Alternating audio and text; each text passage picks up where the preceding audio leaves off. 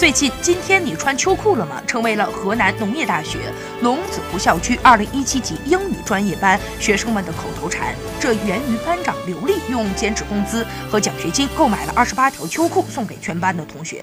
刘丽因此被称为中国最暖女班长。拿到她发的秋裤，同学们笑着说：“摸着可厚了，里面的绒特别的软，感觉质量很好，内心特别温暖。穿上秋裤应该会更温暖吧。”对于被赞最暖女班长，刘丽说，平时她也不怎么玩微博，也是同学告诉她的。她觉得自己做的只是一件小事儿，内心很平静。父母和老师知道之后，都表示十分的支持。父母更是开玩笑说，要将刘丽此举载入家中史册。